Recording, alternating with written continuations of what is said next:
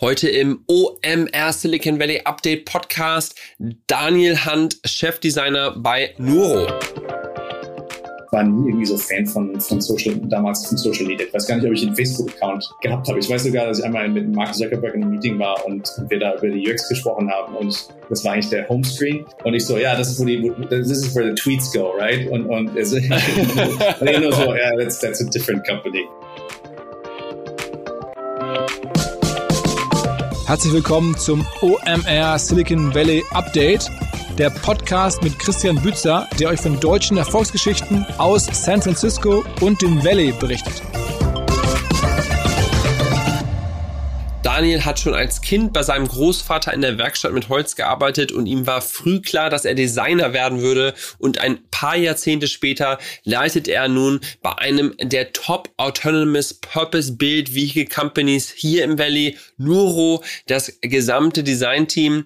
Und auch wenn Daniel mir im Gespräch nicht verraten wollte, ab wann meine Lebensmittel hier von einem Roboter geliefert werden und ob es vielleicht noch eher ein oder zehn Jahre dauern wird, war es wieder mal ein extrem spannendes spannendes Gespräch. Aber bevor es ins Gespräch geht, noch mal ein paar kleine Finanzierungsupdates von meinen vorherigen Gästen.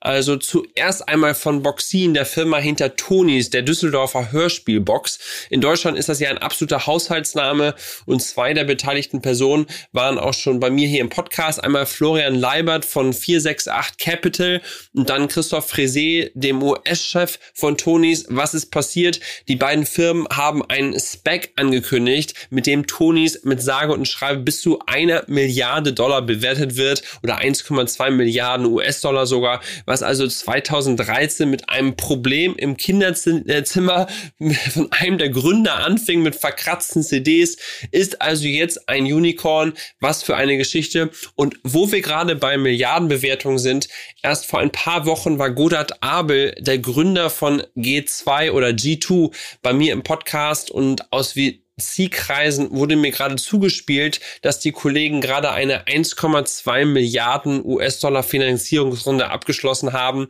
was also aus einem Business Software Review Plattform Produkt alles werden kann, ist schon sehr beeindruckend. Kleine Werbung da auch für unsere OMR eigene Business Software Reihe, unser Produkt OMR Reviews.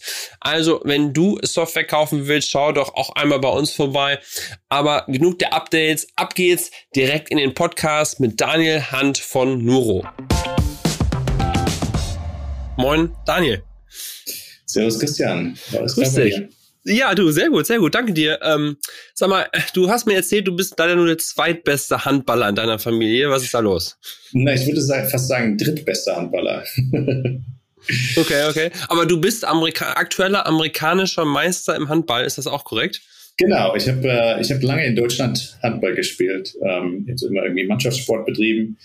Ähm, als ich dann in die USA gezogen bin, oder hier die Bay Area, habe ich durch Zufall, Zufall äh, ein Handballteam gefunden, wo ich dann angefangen habe. Und ja, wir sind äh, 2019 äh, amerikanischer Meister geworden. Also wirklich hier äh, Höhepunkt der Karriere, dann auch aufgehört danach, ähm, alles richtig gemacht und äh, ja, war ein cooles Erlebnis. Ich meine, es ist hier Amateursport ähm, ich stehe jetzt auch nicht mehr voll im Saft, aber ähm, ja, es war ein, ein tolles Erlebnis, in, in, in Myrtle Beach bei so einem Turnier mitzumachen und dann äh, zum Schluss äh, eine Trophäe in die Höhe zu halten. Und das haben wir dann auch gefeiert wie die, wie die Weltmeister. Es ist irgendwie so erwachsene Kinder, weißt du, wenn du einmal die Möglichkeit hast, dass sich da, dass sich da, da, sich da so richtig auszulassen. Ja. Ähm, das haben wir dann da gemacht. Das war, das ja. war toll. Ja, sehr lustig. Ich, vor allen Dingen, ich habe das dann mehreren Freunden erzählt, dass ich jetzt jemanden kenne, der amerikanischer Meister im Handball ist. Die Amerikaner meinten dann, also ist das so Racquetball? Also die, die, sind, ja, die kannten die Sport. Ich habe gesagt, das ist die zweitwichtigste deutsche Sportart. Ja, ja, die, die meisten kennen das hier nicht. Also es, es ist, glaube ich, so wie Squash mit der Hand. Das denken die Leute, die meisten Leute, wenn du ihnen von Handball erzählst. Ja. Ähm, hier wird es auch Olympic Handball oder Team Handball genannt. Ähm, ja. ja. Randsportart. Ja, ah, ja, ah, also da, ich finde es trotzdem immer wieder beeindruckend, weil irgendwie alle Menschen, die man hier so kennt, haben dann irgendwie solche speziellen Talente und das gehört ja auch vielleicht dazu. Also auch selbst, selbst in den USA ist es sicherlich nicht ganz unsportlich, das Ganze. Aber lass uns mal vorne anfangen. Ähm, ja. Du bist ja, bist ja Designer sozusagen. Mhm. Ähm, wie, wie bist du zum Design gekommen? Ähm, ja, eigentlich, ähm, ich hatte eigentlich schon immer als, also auch schon so als Kind, einen Hang zum Designen. Also da wusste ich noch nicht, dass das, dass es Design heißt. Also bei mir, mir musste immer alles, alles perfekt sein, äh, so wie ich das wollte. Ich habe viel gezeichnet, ich habe mit 14 noch Legos gespielt. Ich habe als kleines Kind musste mein Opa mein, mein Bobbycar umbauen, damit das, er hat, er hat damals Opel gefahren, das brauchte dann eine, eine Antenne und, und ein Opel-Zeichen vorne, hat mir das dann alles so retrofitted. Das war mir immer total wichtig und, und irgendwie war, mir das, war das bei mir in die Liege, ähm, ist mir das in die Liege, in die Wiege gelegt worden. Ähm, also dieses Gestalten, also dieses, dieses, dieses Bedürfnis, irgendwie Sachen zu verändern, ähm, zu verbessern, zu verschönern, äh, manchmal auch zu verschlimmbessern. Ähm, ja, das, ist, das war bei mir einfach von vornherein ähm, einfach so dabei. Okay, und dann war schon der Einfluss auch durch die Familie da und du, du hast dann gesagt, okay, also ich war zum Beispiel auch in meiner Schulzeit auch mal so, dass ich irgendwie was mit Design machen wollte, aber dann war mir ja. vielleicht irgendwie nicht so richtig bewusst, was ist jetzt der richtige Studiengang. Dann gibt es ja irgendwie Grafikdesign und Industriedesign und wie, also wie wurde, wie war der Entscheidungsweg dann, was du gemacht hast? Ja, ähm, also ich, ich, wir hatten schon viele Handwerker in der Familie. Also mein Opa war Schreiner, ähm, mein, mein anderer Opa hat, hat, hat mit, war Schlosser, hat mit, mit, mit, mit Metallen gearbeitet und mein Vater war Architekt. Also war schon so machen, ähm, anfassen, Sachen zu gestalten, war eigentlich immer schon ein Thema bei uns in der Familie. Und das habe ich auch sehr genossen. Also ich bin bei meinem, äh, bei meinem Opa eigentlich in der Werkstatt aufgewachsen, schon als kleines Kind, wenn, ähm, wenn wir, wenn wir äh, da besucht haben im, im Nachbarort, äh, dann gab es da so, eine, so, so einen Woodshop, wo ich dann wirklich die meiste Zeit verbracht habe, schon als Kind irgendwelche Stühle gebaut oder kleine Tische ähm, ähm, aus Nägeln, Messer. Also irgendwie war das bei mir immer so ein Thema. Ähm, aber den größten Einfluss auf mich hat wirklich ähm, unsere, unsere Untermieterin gehabt, äh, die Regine. Ähm, die war Grafikdesigner. Sind dann irgendwo ich muss es so fünf, sechs gewesen sein, bei uns zu Hause eingezogen. Und die war Grafikdesigner, hat ihr Büro bei uns ähm, im Keller gehabt. Und das war für mich einfach total faszinierend. Also ich habe da schon als kleines Kind ges gesessen, ihr zugeguckt, wie sie da Modelle gebaut hat, viel gezeichnet. Das ist damals noch alles mit der Hand, mit der Hand passiert. Die ersten Computerprogramme benutzt. Äh, das war damals noch Quark Express. Da oute ich mich jetzt so vom Alter her. das gibt's, glaube ich, heute gar, also gibt's heute gar nicht mehr. Ähm, ja, das war für mich einfach total, das hat mich einfach total begeistert, total mitgenommen. Und dann war bei mir schon relativ früh klar als Kind, das willst du irgendwann mal machen. Also ich habe dann immer schon mal gedacht, willst du irgendwie nach Architektur machen, weil dein Vater so ein Büro hat. Aber beim, bei, bei der Architektur, da war mir dann irgendwie zu viel Planung, zu viel mit, mit äh, Handwerkern rumschlagen und relativ wenig kreativ oder machen in dem Sinne dabei. Äh, und das hat einfach irgendwie bei mir gepasst. Also ich wusste dann wirklich als kleines Kind irgendwann will ich mal Designer werden. Ähm, ja. Ich wusste damals noch nicht über Industriedesign, das war halt Grafikdesign, was die Regine gemacht hat. Ähm, aber das war bei mir immer so im Hinterkopf. Ähm, du, du wirst mal Designer. Und das hatte ich dann irgendwann so während der Abi-Zeit ähm, eigentlich fast vergessen. Und, und, und habe ich aber doch ähm, nach meinem Zivildienst auf ähm, äh, eine Mappe gemacht und habe gesagt, hey, jetzt probiere es mal. Ich fand immer Autodesign total cool. Bin dann mal nach Pforzheim gefahren mit, mit, mit meiner ich mit meiner, mit meiner Kunst-LK-Mappe und bin dann so ein bisschen auf die Nase gefallen und war dann schon so ein bisschen frustriert. Und dann habe ich es noch einmal probiert, ähm, wo ich mir dann so ein bisschen Gedanken gemacht habe und auch dann so ein paar Beratungen da gefahren bin.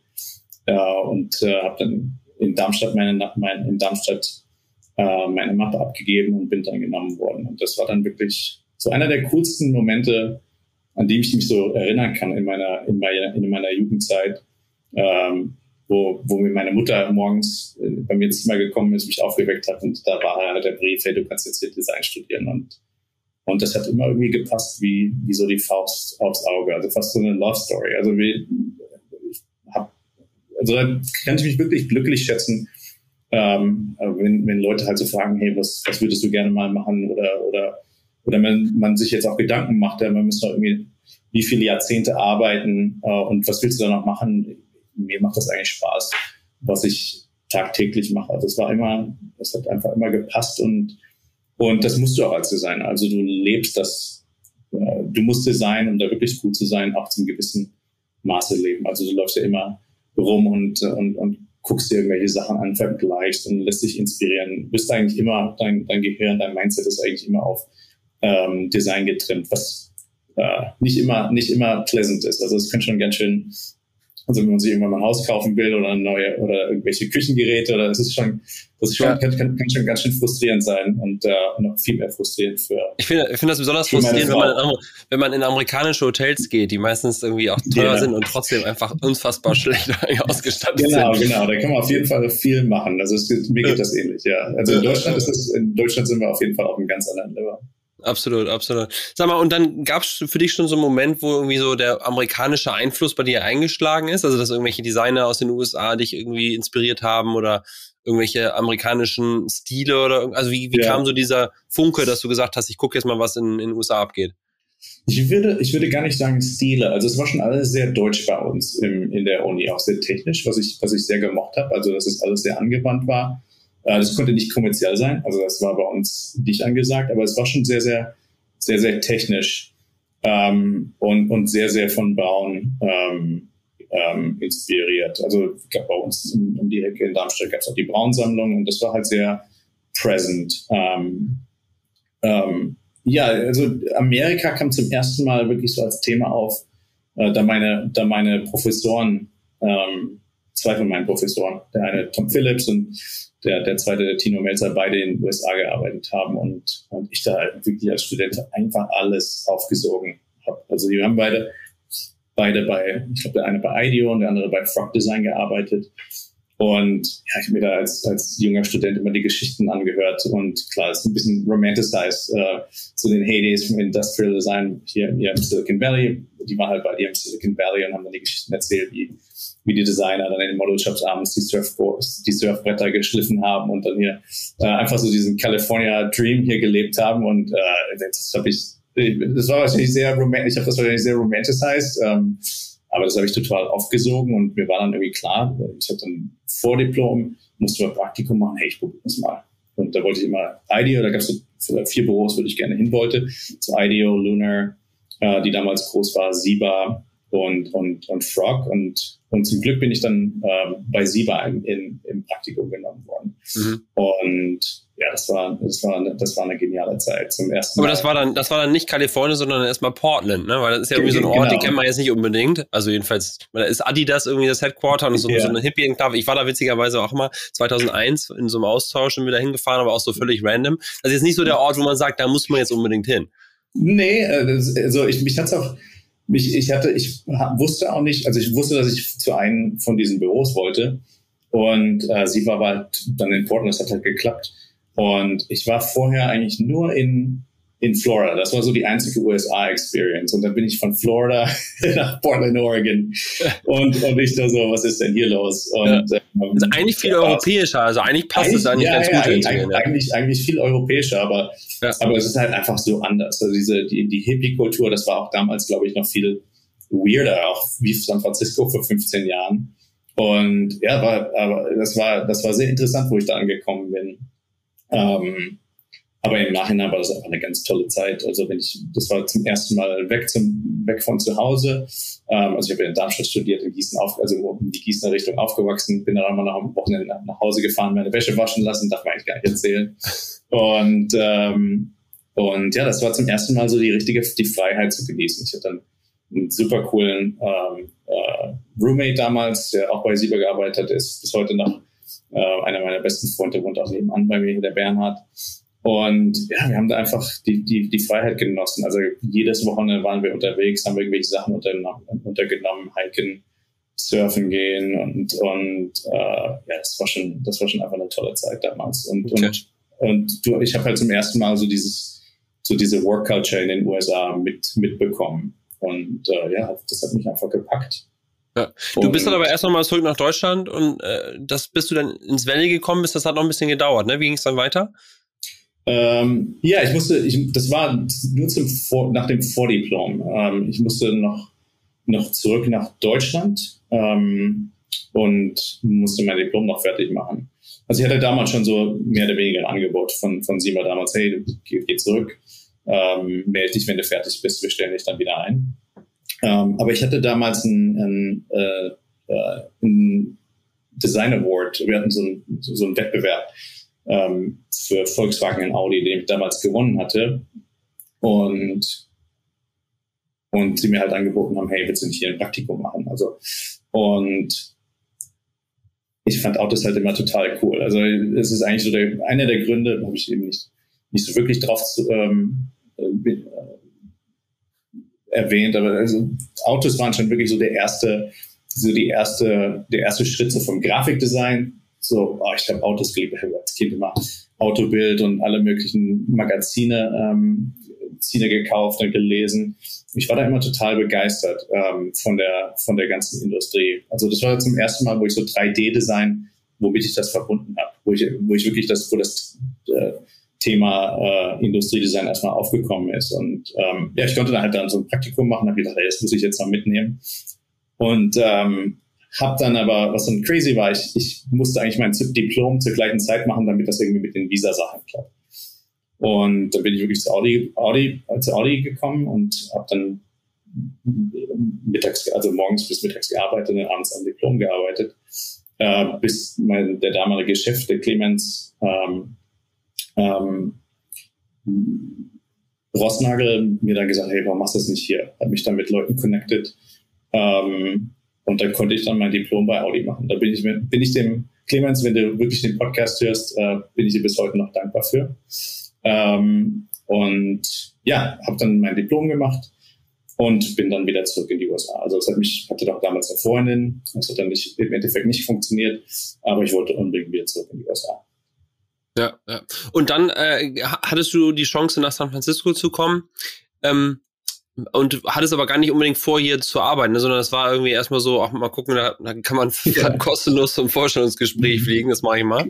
Ja, ähm, ja, ich, ich, ich hatte da einen tollen Job in, bei SIBA. Das war, eine, das war eine spannende Zeit. Das war, kann man sich vorstellen, wie, wie so ein IDEO damals. Also das war eine tolle Gruppe, das war wie, wie so eine Fraternity. Also alle alle, alle möglichen jungen Leute aus der Welt zusammengewürfelt auf einen Haufen. Das war so ein Bund und wir hatten alle nicht andere, andere Freunde, da haben wir halt alle zusammen ähm, abgehangen, Sachen, Sachen, Sachen unternommen und bis heute ist das einer meiner dicksten Freunde aus der Zeit. Aber ja, es war eine, war, war, war eine tolle Zeit, ähm, bei Siba zu arbeiten. Die, die, die Kunden waren interessant. Wir haben da viel für Dell gearbeitet, äh, Procter Gamble, viele Logitech-Sachen. Und das war zum ersten Mal halt irgendwie diese wo du mit so Produkten, die ähm, in Kontakt gekommen bist, ähm, mehr so Design für, für, für Lifestyle-Objekte zu machen, was, was mich dann ähm, sehr gepackt hat damals. Okay. Und wie war dann der Weg hierher? Also du warst ja dann trotzdem noch in Portland, genau. du bist aber dann ja umgezogen. Genau, äh, genau. Ich habe gar nicht deine Frage beantwortet. Ähm, ja, ich war dann zwei Jahre lang in Portland. Mir ging es da eigentlich gut und und ähm, äh, ein Freund von mir ist dann hier nach San Francisco gezogen und hat bei One Co angefangen. Und das war damals so ein ganz kleines, aber, aber wirklich ähm, ähm, so ein hartes Designbüro, äh, das sich die Leute halt viel angeschaut haben, äh, das, das damals sehr angesagt war. Und ich, das war, glaube ich, während CES, dass ich damals einen von den, von den Partnern ähm, dort getroffen habe. Ähm, wir das muss ein Blackjack, das muss ein Blackjack-Table Table gewesen sein. Und ähm, ja, ins Gespräch gekommen bin und hast nicht mal Lust nach San Francisco zu kommen, schaust du es mal an. Und äh, ja, im Endeffekt schon richtig. Ich habe das eher für den für den äh, für den für das Wochen oder für, für den Trip gemacht. Ähm, habe mich aber dann wirklich einfach in die das war im ja, wirklich in die Stadt verliebt. Also es war im Februar und das, du kennst das ja hier im, im, in San Francisco, du hast immer mal so Februartage, wo so, wo so 20 Grad sind. Mein Freund hat mich mit an den Strand genommen und ich so, nee, das muss doch, ey, das ist doch einfach zu cool hier. Ja. Und, und äh, ja, San Francisco hat mir einfach sehr, sehr gut gefallen. Ähm, das Büro war top und ja, dann, dann, dann kam ich dann schon ins Grübeln und, und, und viel denke ich dann eigentlich über so Sachen nicht nach. Das, das hat sich dann irgendwie richtig im Bauch angefühlt und habe mir dann aber gesagt, hey komm, was machst du jetzt? Ja. Wann dann, war das nochmal, als du hergekommen bist? Vor wie vielen Jahren? Das war 2007, genau. 2007, 2007. okay. Äh, da war ja schon auch schon so ein bisschen so Aufbruchstimmung hier, ne? Klar, gab ja immer so Phasen im Valley, aber 2007 gab es ja, ja, schon die eine oder andere Tech-Firma auch. War das schon so, dass man so, dass, dass, dass dann hier Firmen auch in San Francisco waren oder war das immer noch alles ja so im Valley? Wie war da so die Situation? Na, 2007, das war, das, da war, 2007 war, glaube ich, noch, schon noch so ein bisschen Aufbruchstimmung. Ähm, aber 2008 ist ja dann die Wirtschaftskrise Gut, klar, ja. direkt gekommen. Äh, das war schon interessant. Äh, wir hatten halt damals viele, viele, viele Projekte für HTC gemacht. Und ähm, ja, wir sind dann, wir sind dann kurz vor der Wirtschaftskrise von HTC gekauft worden. Und das war dann eigentlich ähm, wirklich so ein Blessing in disguise. Also das war einfach der Wahnsinn, dann bei so einer Firma dabei zu sein, ganz, ganz relativ früh in dem Prozess. Und ähm, Hattest ja. du damals auch schon Stock Options und solche Sachen bekommen? War das auch schon so ein Usus-Ding für den, mit dem Exit? Ja, also nicht Stock, Stock Options, also wir haben dann RS, RSUs bekommen. Ja, ja, ja, genau. ja, cool. Und dann warst du bei HTC und da muss man ja sagen, heute, ich habe mal, mal gegoogelt, HTC ist ja irgendwie so eine Firma, die war mal ganz groß und irgendwie heute macht die irgendwelche Kryptotelefone und äh, Oculus-Abklatsche, die haben sich nicht ganz so positiv entwickelt, aber zu dem Zeitpunkt war das ja echt so the place to be, ne? Ja, das war Wahnsinn. Also es ist, das war damals, muss man sich vorstellen, mobile. wir haben da angefangen, bevor das erste Android-Telefon rausgekommen ist. Also es war wirklich die, die Technologie, ähm, die interessanteste Technologie hier im, hier im Valley. Ähm, und wir waren da halt mitten, mitten dabei oder direkt am Anfang. Also es war schon irgendwie total, total genial. Also wir haben an, einfach mit den Leuten, mit denen du zusammengearbeitet hast, das Exposure, wir haben viel mit Google-Projekte gemacht, äh, haben das erste Android-Phone ähm, äh, mit, mit Google zusammen designt und das ging halt einfach steil, steil bergauf. Ähm, ja, wir hatten eigentlich gedacht, das geht, das geht immer, immer so weiter. Das, das, das war halt leider nicht der Fall. Ja, ja. Und es gibt ja so ein paar ganz coole Geschichten. Eine hast du mir mal erzählt, irgendwie, dass du bei Facebook warst, äh, zum Zeitpunkt, wo die Firma erst ein paar Mitarbeiter hatte, irgendwie. Ja, also ein paar Mitarbeiter ist wahrscheinlich ein bisschen übertrieben, aber ähm, ja, dadurch, dass, dass wir halt, dass es halt so eine interessante Technologie war und jeder irgendwie seinen, seinen, seinen, seinen Fuß in die, in das Mobile Territory äh, reinbekommen wollte, ähm, ja, haben wir halt mit vielen interessanten Firmen und auch Leuten zusammengearbeitet. Also bei Google waren wir am Start und dann äh, haben wir, ich glaube, das war 2000, muss ich jetzt überlegen, 2010, äh, mit Facebook angefangen, ähm, an dem Facebook-Telefon zu arbeiten. Da war ich dann der Lead-Designer. und ja, es war cool. Also wir sind da hereinmarschiert und ähm, und ja, auch, auch dann wirklich da mit dem Leadership-Team gearbeitet, äh, relativ high profile ähm, so ein Produkt zu schippen. Das Produkt war halt nicht, war halt kein Success, das war eigentlich ein Failure. Das, das Design an sich ist immer noch ziemlich cool, das müsste ich mal zeigen. Ähm, das ist die, das war die Form von dem, von dem 7er iPhone, bevor es, bevor das 7er iPhone rausgekommen ist. Und, und das war ziemlich cool. Ähm, aber leider ähm, war das, ich denke, das Projekt an sich einfach viel zu ähm, ambitious ähm, aber es war auf jeden Fall interessant, damit einfach, einfach in diese Kultur da reinzukommen. Wir waren halt 1000, 1000 oder 1200 Leute, das, die waren dann noch in Palo Alto oder auf St. Hill Road und, und das ging da halt gerade ab und, und das war genau zu der Zeit, wo sie gerade den Film da gemacht haben. Wir hatten dann, wie das ist Social Network, genau. Ja. Und, und ich war nie irgendwie so Fan von, von Social, damals von Social Media. Ich weiß gar nicht, ob ich einen Facebook-Account gehabt habe. Ich weiß sogar, dass ich einmal mit Mark Zuckerberg in einem Meeting war und, und wir da über die UX gesprochen haben und ich, das war eigentlich der Homescreen.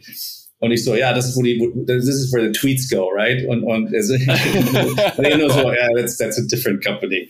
äh, Habe ich, hab ich mich ein bisschen äh, peinlich danach gefühlt. Ja. Ähm, aber ja, das war schon, das war schon einfach eine aufregende Zeit und du hast dich ja einfach gefühlt, als wärst du vorne bei der Technologie ganz, ganz weit dabei. Und ähm, ja im Nachhinein immer noch eine, eine, schöne Zeit, an die ich mich daran erinnere. Äh, und, und, es gibt ja so witzige Überschneidungen auch, ne? Zum Beispiel Rocky Jakob, der war ja hier für Leute, die meinen Podcast häufiger hören, in Folge 16 ja. mal dabei. Der war auch mal bei, bei dir Praktikant oder so, ist das richtig? Ja, der Rocky war bei, bei One Co. Praktikant. Und das war ein kleines, das war eine coole Zeit. Äh, wir waren jetzt, ich würde sagen, so zehn Designer und dann waren irgendwann vier Leute davon deutschsprachig. Wir waren auch relativ laut zu der Zeit und ich, ich wir, wir haben danach immer gespaßt. Ich glaube, seit, seit der Zeit gab es dann immer eine deutsche Quote bei, bei, bei Monaco oder, oder HTC. Ähm, okay. Ja, das war eine coole Zeit. Er war dann für, als Praktikant, hat dann, glaube ich, auch sein Studium fertig gemacht und hat dann später bei HTC äh, mit dem Bernhard, meinem Freund hier, Bernhard Wildner, ähm, das Accessories Team aufgebaut. Okay, okay. Ja, witzig, wie sich das alles überschneidet. Und sag mal, ja. gibt's da noch irgendwie so krasse Geschichten? Also Mark Zuckerberg vom Kopf zu werfen, dass es hier Tweets im, im Feed gibt, ist natürlich schon eine gute Geschichte. Gibt's da noch irgendwelche anderen witzigen Sachen, die so passiert sind?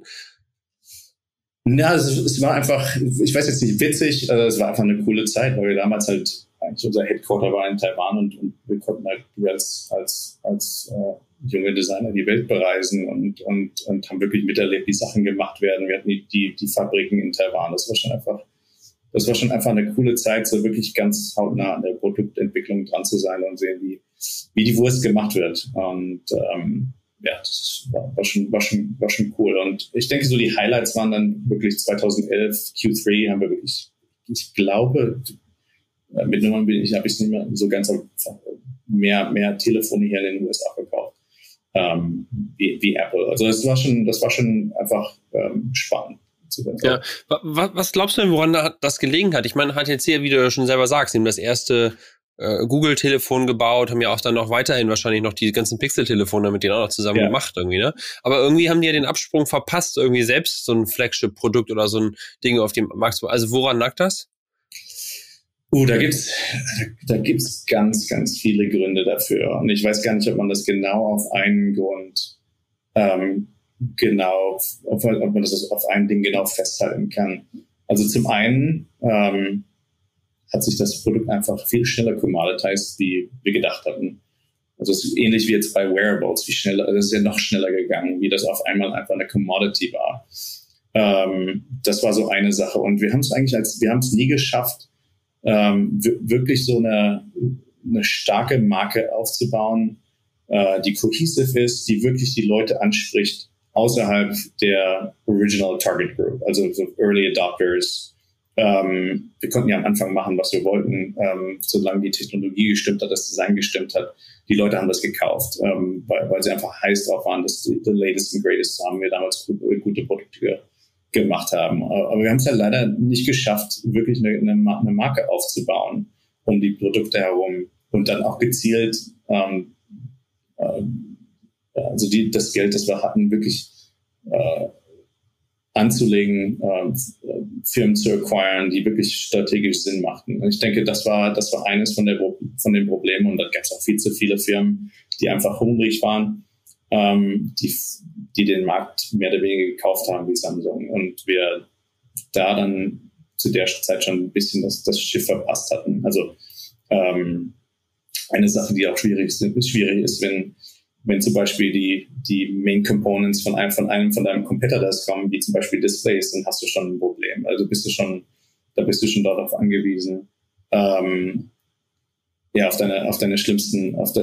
auf deine schlimmsten Gegner und das war halt wirklich schwierig zu der Zeit. Ähm, ja, einfach das, das, das Boot so ein bisschen verpasst, sich vom Mobilfol das, das Momentum zu nutzen und sich vom Mobilfol Mobiltelefon wegzuentwickeln, ja. äh, darum eine Marke aufzubauen und dann einfach nicht die richtigen Investitionen, ja. Investitionen getätigt. Und dann kam dann die Entscheidung, was Eigenes zu starten äh, im Valley? Als nächstes? Genau. Ähm, ich war dann zehn, zehn Jahre lang bei HTC, habe dann zum Schluss das ganze Hardware-Design geleitet. Ähm, und, und ich wollte eigentlich immer schon mal mein eigenes Büro aufmachen. Das hatte ich damals in meinem Interview bei, bei One Co. mich die Founders damals gefragt, was willst du denn irgendwann mal machen? Ich so, ich mache mal irgendwann mein eigenes Büro auf. Aber das war schon immer so bei mir im Hinterkopf. Und, und so nach zehn Jahren HTC, also war nicht, gefühlt waren es nicht zehn Jahre HTC, das waren äh, zuerst vier Jahre, fünf Jahre One Code, dann fünf Jahre HTC. Also wir haben am Anfang sogar noch, wir haben am Anfang noch andere Sachen gemacht. Ähm, das war so ein, so ein 40-60-Split. Ähm, ja, das hatte ich immer, das hatte ich immer im Hintergrund, wollte ich immer machen und in 2017 ähm, äh, einer von den damaligen One Co-Founder, mit denen habe ich, mit dem habe ich mich zusammengesetzt und da kam dann die Idee auf, äh, Erdic zu gründen. Okay. Und ja, das haben wir da gemacht. 2017, ich habe meinen Job ge äh, gequittet und, ähm, und Scott hat seinen Job bei, bei Nextbit, die damals von Razer aufgekauft worden sind, auch gequittet und haben dann Erdig aufgemacht.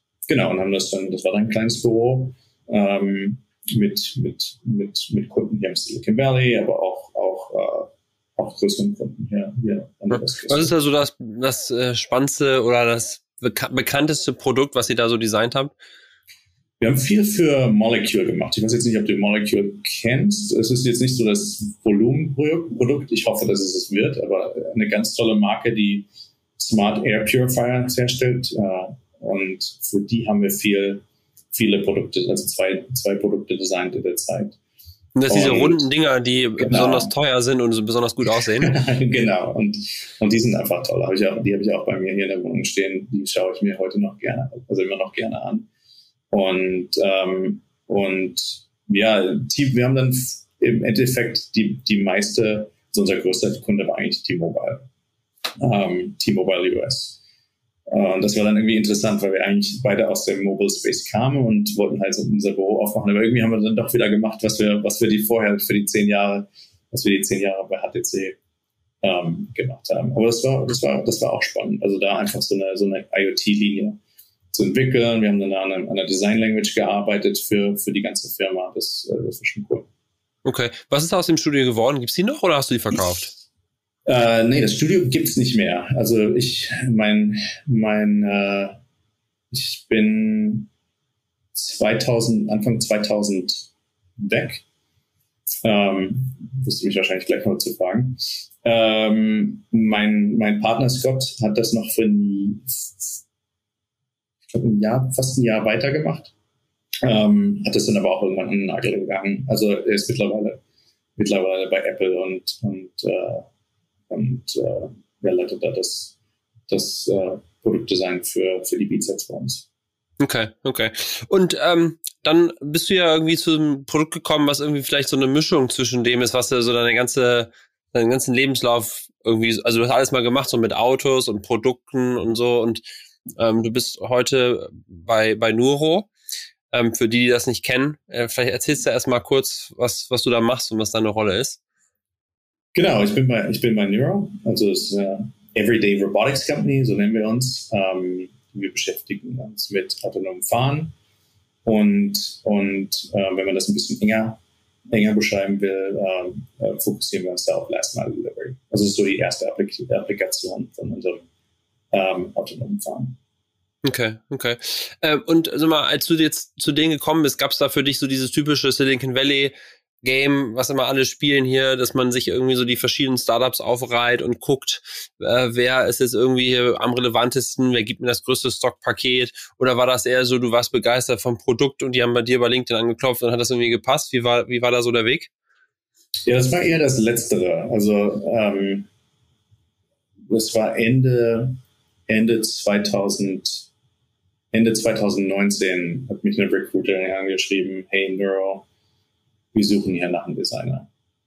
Und das war schon so, oh, interessant. Also ich, habe, ich fand, wie, wie, du eben gesagt hast, das war so ein bisschen Full Circle. Also ich habe Industrie, Industriedesign studiert, habe immer eine Passion für, ähm, für Autos gehabt und ähm, ja, habe mich dann ein bisschen mit der Firma auch auseinandergesetzt und habe die Proposition einfach cool gefunden. Ähm, kann ich mir noch ein bisschen was dazu erzählen. Und ja, dann war das, äh, haben wir auch gerade eine große Funding Round gehabt und das war, war gerade also auf dem aufsteigenden, aufsteigenden Ast und, und das war irgendwie so eine, so eine Opportunity, konnte ich mir dann nicht ergehen, entgehen lassen. Also da musste ich lange, habe ich dann lange Nächte hier gedacht, gehabt und mir darüber nachgedacht, hey, was, was machst du jetzt? Aber im Endeffekt, im, im, im Endeffekt war das dann irgendwie so eine Sache, es hat einfach gepasst wie die Faust aufs Auge. Das war irgendwie so alles, was ich in einer in, in so einer Aufgabe haben ähm, wollte. Ähm, das hat mir auch so die Opportunity gegeben, halt über den Tellerrand hinaus, hinauszuschauen, also nicht nur Industrie Industriedesign zu machen, sondern wirklich das ganze Design zu leiten, äh, vom Industriedesign äh, über das Produkt, der UX-Design ähm, hin zu Brand und, und ja, ist einfach ein total spannendes Thema. Ja, äh, wie, wie groß, also du sagtest gerade, gab es gerade eine Finanzierungsrunde. Ich habe äh, die letzten Zahlen nicht mehr ganz im Kopf, aber da ist ja auch schon richtig Geld reingeflossen, ne? Also ein paar mhm. hundert Millionen an Funding und so. Wie, wie groß ist die Firma jetzt? Kannst du ein paar Daten nennen? Ja, die Firma ist, wir sind, glaube ich, jetzt schon so um die 1000 Leute. Also ich, damals, wo ich angefangen habe, waren wir, waren wir glaube ich, 400. Ähm, und mittlerweile sind wir, glaube ich, schon so um, um, die, um die 1000 Leute. Wow. Wow. Und äh, also ist das so eine Firma da, das ist jetzt so mehrere Milliarden schon wert oder wo, wo bewegen wir uns da? Ähm, ich weiß gar nicht ganz genau, aber ja, das, die Firma ist auf jeden Fall einiges wert. Also wir haben da schon einige Funding Rounds oder auch einiges an Geld aufgenommen, was du auch brauchst in, in, in, in, in, in wenn es so um das Thema autonomes Fahren geht. Das ist, verschlingt einfach Unmengen an Kapital. Ich meine, das ist ja auch, wenn du dir Firmen wie Waymo anguckst, die heute nochmal, oder gestern ihre neue, ihre neue Funding Round ähm, ähm, announced haben. Ähm, ja, du, es ist, du, du kannst bei, der, bei dem Thema autonomes Fahren halt wirklich nicht ähm, cheaten. Das muss halt wirklich hart erarbeitet werden und, und die Meilen gesammelt werden und, und wirklich das Know-how, ähm, dass du das Know-how bildest, ähm, einfach diese, diese, diese Objekte oder Roboter ähm, wirklich at scale ähm, auf die Straße zu bringen. Ja, ja, ich meine, das ist ja eins so der Top-Themen hier im Valley irgendwie, ne? Die ganzen ja. Crews und Zooks und Waymo und, und, äh, und wie sie alle heißen. Und jeden Tag, wenn man hier durch die Stadt fährt, sieht man ja irgendwelche Sachen, die entweder auf der Straße oder auf den Bürgersteigen oder, oder, äh, oder durch die Luft äh, irgendwie äh, autonom fahren. Ich stelle mir so ein bisschen vor, also das Produkt für vielleicht nochmal von meiner Perspektive erklärt, ähm, ist ja so ein, so ein kleiner Roboter, der, der hat halt so Öffnungen, die dann irgendwie aufgehen, wo dann irgendwelche Produkte drin sind, die dann geliefert werden. Also ein Lieferroboter am Ende des Tages. Genau. Und was ich mir so ein bisschen frage, also wenn ich jetzt so ein Taxi-Unternehmen bin, ne, also wie Zoox oder Waymo oder, oder, oder Cruise und so, da ist ja die Lieferung Mensch, das heißt, da kommt das Fahrzeug vorgefahren, der, der Mensch geht einfach da rein, der kann selber die Tür aufmachen, der muss sowieso an der Straße stehen, weil er ja einsteigen will und wenn er dann irgendwo ankommt, kann er auch wieder aussteigen, das Auto kann weiterfahren. Bei so einem Lieferfahrzeug, die die Beladung kann ich ja noch verstehen. Der ist irgendwo beim Lager, da ist so ein Typ, der belädt das. Aber wenn das, wenn das dann vorfährt irgendwo, muss da ja auch wieder einer stehen, der das rausnimmt und der muss dann auch nur das Paket rausnehmen, was für ihn ist und nicht irgendwie noch was für die Nachbarin geeignet äh, war oder so. Ne? Also die Fotos, die ich so gesehen habe, da ist so eine sehr ausweilende Klappe, die nach aufgeht und da sind dann alle möglichen Produkte drin. Also erklär mal, wie das, wie das genau funktioniert, weil ich, also ich finde das unheimlich schwierig zu verstehen, wie das dann funktioniert, weil ja dann doch immer einer da stehen muss. Und ich merke das ja jeden Tag mit meinen Lieferungen, wenn hier irgendeiner ankommt, die das ja. dann irgendwie nur über den Zaun werfen. Ich bin ja nicht immer zur, zur Verfügung, weil ich gerade im Call bin und jetzt nicht das Paket selber ausladen kann. Ja. Ähm, ja, das ist auf jeden Fall ein total interessantes Thema, äh, wenn es um, um, um Last Mile Delivery geht. Und ähm, das ist auf jeden Fall was, an, an dem wir intensiv arbeiten. Und äh, zum Anfang, oder wie wir jetzt anfangen, ähm, musste auf jeden Fall noch präsent sein. Also das ist, das ist auf jeden Fall given, dass, dass wenn wir, wenn wir die Produkte oder Goods, ähm, sei es irgendwie Groceries oder, oder Pakete, ähm, delivern, musst du schon vor Ort sein, um die Sachen rauszunehmen. Also es ist schon, muss, muss man sich auch, das ist auch eine interessante Sache, dann, wenn man sich das vorstellt, mit, mit DoorDash zum Beispiel und auch mit Human Drivers zu competen da ähm, es hat nicht die Convenience. Und das ist aber auch so eine Design-Challenge oder das Interessante für uns. Wie kann man denn so eine Experience designen, ähm, um die Leute da mitzunehmen, dass die das mitmachen? Und, und das ist einfach total spannend. Also wie, wie machst wie, wie designst du so ein Produkt, so eine User Experience, dass die wirklich neighborly ist, dass es, dass es wirklich in die, in die Neighborhood passt, äh, dass es nicht threatening ist, dass die Leute nicht denken, ja, was fährt denn da für ein Ding rum, machen die Bilder von uns oder tun die dann irgendwie Surveillance am Start ähm, also da gibt es ganz, ganz viele interessante Designthemen. Einfach erstmal so diesen, diesen Roboter ähm, so, zu, so zu gestalten, dass er wirklich auf die Straße passt, bei denen Neighborhoods, dass man sie akzeptiert. Also man muss, der muss eine, eine gewisse ähm, ähm, ja, Freundlichkeit haben, ähm, dass das ja passt, aber dann auch so von der, wenn man wirklich mit dem das Machine-Human Interface, also mit dem Produkt sich selber auseinandersetzt, ähm, ich glaube, das Interessante ist halt für die Kunden, irgendwann wird es so ein Bottom-Line-Play sein, dass es da wirklich auch um Geld geht. Wenn es um Automatisierung geht, geht es immer im Endeffekt um Geld. Aber so der In-Between-Space ähm, ist sehr interessant für uns als Gestalter, weil ich glaube, so zum gewissen Maße, was, was du auch verkaufst oder was du was du dem Kunden bringst, ist, hey, we're going to give you a glimpse of the future, right? Und, und das ist so das Interessante, dass du halt ähm, wenn du mit uns irgendwann Sachen bestellst, die geliefert bekommst, ähm, ja, du musst halt immer zu Curb gehen und du musst, musst dich mit dem Bot auseinanderzusetzen.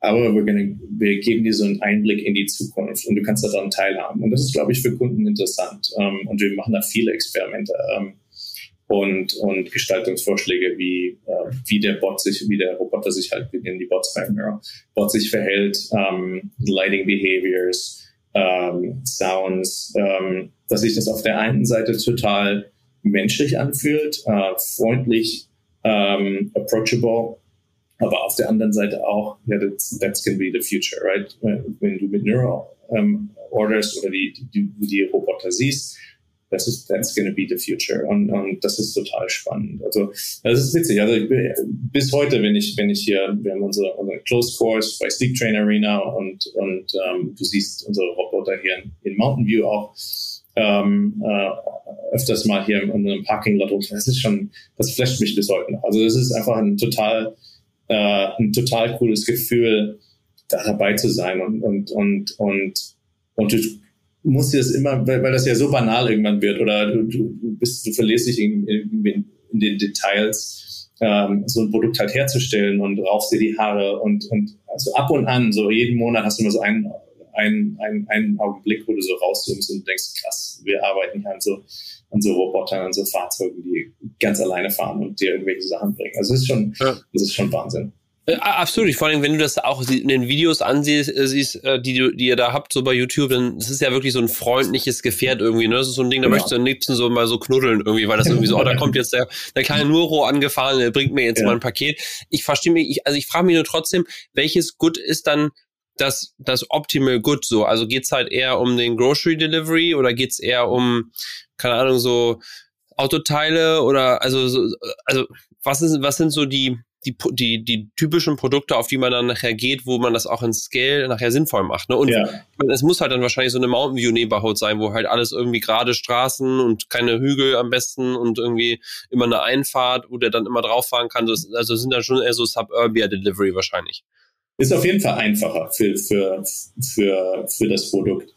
Um, und es wird es auch zuerst in, in Suburban Environments geben, dass, dass, dass wir die Sachen ähm, äh, liefern. Und du kannst dir da wirklich alles vorstellen. Also das ist so ein Custom-Built Vehicles, äh, Purpose-Built Vehicle, äh, wo wir uns auf, auf Groceries äh, drauf einstellen, ähm, äh, Groceries, äh, Restaurant Deliveries, ähm, aber auch Pakete. Ähm, du hast mit einer Partnership ähm, ein Pilotprojekt mit, mit FedEx ähm, die da dabei sind. In, in, Houston kannst du schon Pizzas bestellen, du bekommst die mit unserem Roboter delivered. Und ähm, aber ich, ich ist so ein bisschen, ich denke, ich stelle mir das so ein bisschen wie, den, wie der App Store vor, also wo man so eine Plattform schafft und du weißt eigentlich noch gar nicht, was da alles wirklich mit nötig ist. Und wir arbeiten halt gerade daran, wir haben diese, wir haben diese Shell, dieses, das, das äh, wir arbeiten am ähm, an der Third Generation ähm, Roboter ähm, und und arbeiten da halt an, an, diesem Produkt, aber machen uns dann auch ganz genau, ganz, äh, ganz viel Gedanken, wie kann man denn die, das, das Interieur gestalten, ähm, dass du wirklich so eine Plattform schaffst, wo du wirklich alles, fast alles mitmachen kannst. Ja, ja, ich stelle mir das so ein bisschen vor, fast wie denn so, das ist so, so der Milchmann von früher fast auch sein könnte, ne? Dass, dass halt äh, es gibt ja da so verschiedene Startups, die das ja auch irgendwie so machen, dass die dann alle drei Tage durch ja. deine Straße fahren und, und die Sachen liefern. Und das ist auch irgendwie so der freundliche Milchmann, ja. der früher gekommen ja, ist. Das ist jetzt der, der freundliche Roboter, der dann kommt in Zukunft. Ich hätte gerne meine Barista, das, das hätte ich gerne. ja, ja.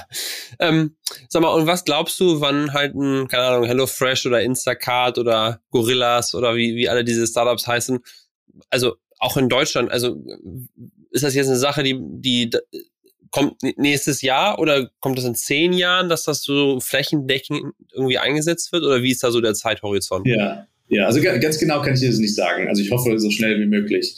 Äh, ja. Ich denke mal, übersehen, übersehen, das wird noch eine Weile, eine äh, Weile dauern, weil ein Großteil ähm, oder, oder ein ganz wichtiger Teil von Neuro, was wir machen, ist halt wirklich mit Regulatoren zu arbeiten, die Gesetze umzu die Gesetze und Regulations umzugestalten, dass, dass der Markt wirklich ähm, ähm, für, für, für solche Produkte kreiert wird. Also es ist interessant, wenn wir, wenn wir an den, an den Robotern arbeiten, das ist, äh, das ist eigentlich total zwiegespalten, weil auf der einen Seite versuchen wir die Zukunft zu sein, auf der anderen Seite arbeiten wir noch mit Regulations vor 50, vor 50 Jahren, die wahrscheinlich damals aufgeschrieben sind, aufgeschrieben worden sind, ähm, wo wir am Anfang bei den ersten Produkten noch Windshield, äh, Windshield Wipers und, und äh, Rückspiegel und, und, und, und ähm, äh, eine Windschutzscheibe brauchten. Das ist ja eigentlich total bizarr, aber du brauchst das einfach, um die Sachen halt auf die Straße zu bekommen. Und, und, und ja. das ist ganz, ganz viel Arbeit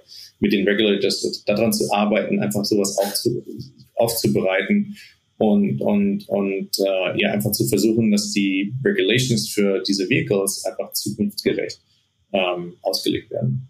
Okay. Also ich sehe ich sehe schon, denke, du, du, du umgehst gehst meiner Frage ganz elegant, aber es wird auf jeden Fall noch ein paar Jahre dauern, bis das der Fall ist. Ja, ich bin ich bin total gespannt. Glaubst du denn auch, dass ich meine, man sieht das ja so ein bisschen Cruise und so, die wurden ja oder verschiedene von den Auto Self-Driving und Zoox wurde von Amazon gekauft. Ne? Gab es ja auch hier bei mir in, in Folge ähm, zwei mit Mark, Mark Wimmershoff ja. äh, kurz vor der Akquisition. Das war ganz spannend. Ähm, äh, Gibt es da in dem Roboter-Delivery auch schon so eine Konsolidierung, dass es da mehrere Startups gab und da wurden welche aufgehört, hatte ich jetzt gar nicht so mitbekommen bisher.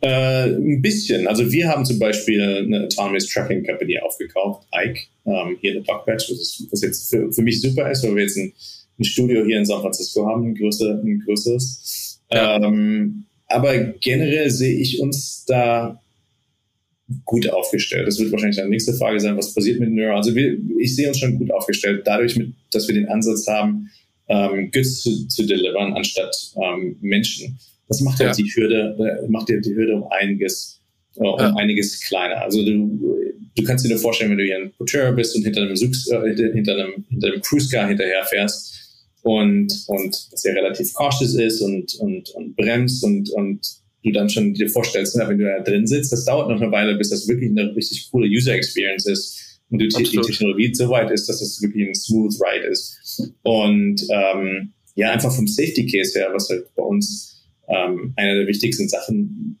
in der Firma selber ist, einfach Safety, ist es einfach viel, viel einfacher, ähm, Goods zu transportieren wie Menschen, weil wenn du Menschen transportierst, hast du Menschen draußen, Menschen drin. Wenn irgendwas passiert, wie entscheidest du dich da? Ähm, das wird halt sehr, sehr haarig. Ähm, äh, bei uns, Worst Case Scenario, kriegst du halt deine Pizza nicht. Und, und das ja. ist halt, äh, also äh, wir, uns ist halt wichtiger, was draußen ist, wie das, was, also wir priorisieren, priorisieren was draußen ist ähm, über das, was, also Menschen über das, was, was im Roboter selber drin ist. Und das macht es halt um einiges einfacher. Ähm, genauso mit der Größe. Wir brauchen halt nicht wirklich ein Full-Size-Vehicle, das kann um einiges kleiner sein. Das hört sich banal an, das macht aber einen Riesenunterschied, wenn du in irgendeinem Neighborhood bist, du einfach um, den Roboter rumfahren kannst, wie wenn du jetzt ein Full-Scale, Full-Size-Auto vor dir hast. Ja, ja. ja, ich meine, sieht man ja selbst von den Postautos hier, ne? Die sind ja auch irgendwie viel kleiner. Es ist halt einfach praktischer, wenn, wenn die, ja. wenn die halt ja, wenn, wenn, also gerade in schmalen Straßen, wenn da noch ein, ein, zweites Auto vorbeifahren muss und das Ding irgendwo parken äh, kann. Ne? Ja, ja. ja äh, ich finde ich finde es unheimlich spannend. Das ist echt so einer dieser Bereiche irgendwie neben irgendwie, was meinte neulich ein Kollege von mir, Satelliten, selbstfahrende Autos und Krypto. Das sind so die drei Bereiche oder selbstfahrende Fahrzeuge, Purpose-Built Vehicles ähm, deswegen finde ich das äh, finde ich super spannend. Ähm, lass mal ganz kurz noch mal sprechen, so ein bisschen Deutschland, USA. Du bist ja, ja. auch Deutscher natürlich hier im Berlin. Ja. Ähm, was macht für dich das Leben hier so aus? Gibt es da irgendwie so bestimmte Punkte? Du hast schon natürlich einige Sachen angesprochen mit Surfen und, und solchen Sachen. Ähm, ja, ich, ich, also ich habe das Leben, ich, ich, ich, ich lebe jetzt mit, ich lebe nach fast 15 Jahren immer, immer noch wirklich gern her. Und ich denke, was es für mich ausmacht, also erstmal die Community, dass, dass ich dass ich hier gerne lebe, dass ich hier Freunde mittlerweile, das ist eigentlich mein Lebensmittelpunkt. Ich habe meine Freunde, habe nie in Deutschland richtig gearbeitet. Und, ähm, und was das halt wirklich ausmacht hier Kalifornien ist so die, die, ich denke, der Mix von Kultur und, und Natur. Also du hast Stadt und Natur. Ähm, das finde ich hier schon ganz besonders auch von Wasser umgeben. Ähm, und äh, ich denke, Kalifornien an sich, du hast halt immer noch so die Möglichkeit, dass alles möglich ist. Und das, das, das begeistert mich bis heute noch. Ja, ja. Und äh, gibt es irgendwas, was du auch vermisst? Also es gibt ja immer so irgendwelche Produkte oder mir gerade schon Hotelzimmer angesprochen, die auch schöner sind als hier. Ja. Ähm, Also was ich vermisse, natürlich meine Familie. Familie, Freunde noch in Deutschland. Ich hätte gerne mal hier in San Francisco warme Sommernächte, wo du noch draußen sitzen kannst mit Glas. So wie heute. Genau, genau. Heute, heute haben wir mal eine. Ja. Äh, und äh, gut bürgerliche deutsche Küche mag ich auch. Also es sind schon so ein paar Sachen, die ich, die ich, auf die ich mir immer freue, wenn ich, wenn ich mal wieder zu Besuch okay. in Deutschland bin. Könntest du dir, könntest du dir vorstellen, auch noch mal eine Zeit lang in Deutschland zu leben? Es gibt ja so ein paar Beispiele, ne, wie zum Beispiel auch der Rocky, die es ja mal versucht ja. haben und dann doch wieder schnell zurückgekommen sind. ähm, ja, also äh, irgendwann wird es mal ein Thema werden. Das habe ich auch meiner Frau versprochen, dass wir mittelfristig, langfristig das einfach mal versuchen in Deutschland oder Europa. Äh, mal schauen. Da gibt es keine konkreten Pläne. Das wird auch kurzfristig, mittelfristig wahrscheinlich schwierig werden bei mir. Aber irgendwann, irgendwann kann ich mir schon mal vorstellen, dass wir, dass wir den Schritt mal wagen und das einfach mal ausprobieren, äh, wie das, wie, wie das denn so ist. In, das ist dann fast ein neues Land wahrscheinlich, äh, ähm, ja, da zu leben. Ja, äh, ähm, das ist eine, eine Frage ganz zum Schluss, die ich äh, eigentlich immer in Interviews stelle. Also wenn ich Leute interviewe, die bei LinkedIn bei mir arbeiten wollen, im ja. Team vielleicht. Äh, und zwar so in, zwischen Produkt und Design-Leuten gibt's ja immer so diese Leidenschaft für irgendwelche guten Produkte, sag ich mal. Ne? Ja. Deswegen stelle ich immer jedem Produktmenschen oder auch jedem Designer, wenn ich so Cross-Interviews mache, immer die Frage, wie folgt ist, die, äh, äh, sag mir ein Produkt, was du jeden Tag benutzt, was ich nicht kenne und pitch mir das. Vielleicht hast du da noch irgendeinen coolen Tipp. Man sieht auch bei dir im Hintergrund, leider sieht man das wahrscheinlich ja nicht im Podcast, weil man ja hört, aber irgendwie einfach sehr viele schöne Produkte im Hintergrund zu sehen. Ja. Ja, das ist witzig. Ich musste mir lange darüber Gedanken machen. Das war gar nicht so, eigentlich bin ich gar nicht so ein, so ein, so ein, so ein Gadget-Typ. Ähm, ich denke mal, die, die, und die meisten Sachen, die mir eingefallen sind, die benutzt du wahrscheinlich auch. Ähm, ich denke mal, eine, ein Produkt, aber das könnte unique sein. Ich habe ein, ein VR-Headset. Also das ist so mein Tool für, für die Industriedesign-Seite, wo wir uns Modelle anschauen in Full Scale. Ähm, das, was man früher halt viel in Clay gemacht hat, das machen wir mittlerweile in, in, in VR und, und äh, ja, habe ich noch aus, aus, aus alter HTC-Zeit ein HTC Vive hier bei mir zu Hause stehen, was ich was ich sehr oft benutze. Ich denke, das wird, das wird wahrscheinlich das Einzige sein, was, was wirklich unique ist. Ja, ja, aber das ist interessant, weil man hat so ein bisschen das Gefühl, das war ja auch so ein Trend eine Zeit lang, gerade hier im ja. Valley, ne? Irgendwie hatte jeder gesagt, so AR, VR, und dann gab's da lauter Startups und dann wurden auch viele gekauft ja. und irgendwie, keine Ahnung, Microsoft hat damals, glaube ich, da eine HoloLens oder so, auch ein Startup gekauft und dann ist es mal irgendwie so ein bisschen verschwommen. Also du, da gibt's dann dann schon doch Use Cases scheinbar in der Industrie, wo dann solche Headsets auch wirklich sinnvoll eingenutzt, äh, eingesetzt werden. Ja, ich bin mal, ich bin mal gespannt. Also ich glaube, so wirklich B2C, ähm, so wirklich Cutting-Edge Consumer Applications finde ich jetzt schwierig. Also ich habe mir die Apps auch mal runtergeladen, das, das, das, damit spielst du mal rum und das ist auch mal ja. ganz cool. Ähm, das hat mich aber nicht so wirklich gepackt, aber äh, mit wirklich Business Applications wie jetzt bei uns, äh, sich halt full, full scale ähm, Robots in VR anzuschauen, ist eine Killer-Application und, und macht, macht vieles, macht den Prozess einfach um einige Monate schneller, ähm, effektiver und, und, und ist halt transportabel. Und, ähm, und äh, ja, das ist, das ist so ein Gadget, was ich, was ich relativ häufig und, und gerne für die Arbeit benutze. Ja, ja, cool. Muss ich, mir fällt mir gerade noch eine Sache ein, und zwar hat der Google, äh, hat der Ford gerade den neuen F-150 Lightning Truck herausgebracht. Und wenn man den googelt, dann bietet einem Google an, das Fahrzeug in VR in die Kamera sozusagen einzublenden. Das heißt, du kannst ja. dann deine Kamera auf deine Einfahrt halten und dann halt das Auto in 3D da sozusagen draufstellen und dann drum gehen. Ja. Das ich natürlich auch sofort gemacht. also äh, ja, es gibt auch da echt sehr, sehr viele Innovationen auf dem kleinen äh, Bereich, ohne dass man sogar noch so ein Headset benötigt. Also ja, genau, ist ein spannender Bereich. Cool. Daniel, vielen, vielen Dank, dass du dir äh, die Zeit genommen hast. Äh, super ja. spannende Einblicke. Ähm, ich hoffe, wir sehen uns bald. Ja, danke dir, Christian. Bis dann, ne? Ciao. Ja, tschüss.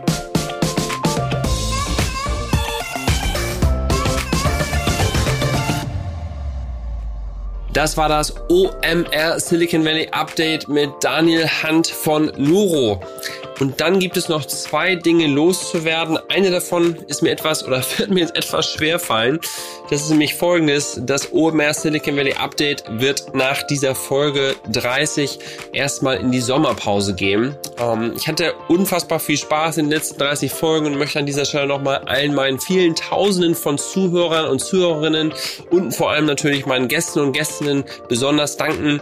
Ähm, ich werde aber in den nächsten Monaten das Format erstmal überdenken und dann werdet ihr bestimmt wieder von mir hören. Folgt mir auch gerne bei LinkedIn oder bei Instagram. Da heiße ich übrigens Bützerlativ wie Superlativ, aber eben mit meinem Nachnamen Bützerlativ, um zu erfahren, wie und wann es womit weitergeht. Und zum Schluss, wie immer, auch noch ein kurzes Dankeschön an mein Team. Ohne euch würde es diesen Podcast nicht geben. Audio und Produktion von Christian Weiß und Editorial Support von Lisa Schmidt. Vielen Dank euch. Und danach ein Podcast ja immer vor einem Podcast ist, hier auch noch ein letzter Hinweis auf einen absolut super Ersatz, solange ich nicht da bin, nämlich dem Wunderbar Together Podcast von Oliver Nemerich und Felix Zeltner. Ich war ja selbst kürzlich auch zu Gast und die beiden interviewen, wie sie selber sagen, die coolsten Deutschen in den USA. Und da dabei zu sein, war natürlich eine riesengroße Ehre. Die beiden machen sozusagen das gleiche wie ich hier aber eben für die ganze USA. Und sie hatten da eben auch schon Gäste wie Philipp von Borries von Refinery 29 oder Julius van der La, dem Politikberater. Die beiden übrigens haben auch schon auf der OMR Festivalbühne gestanden.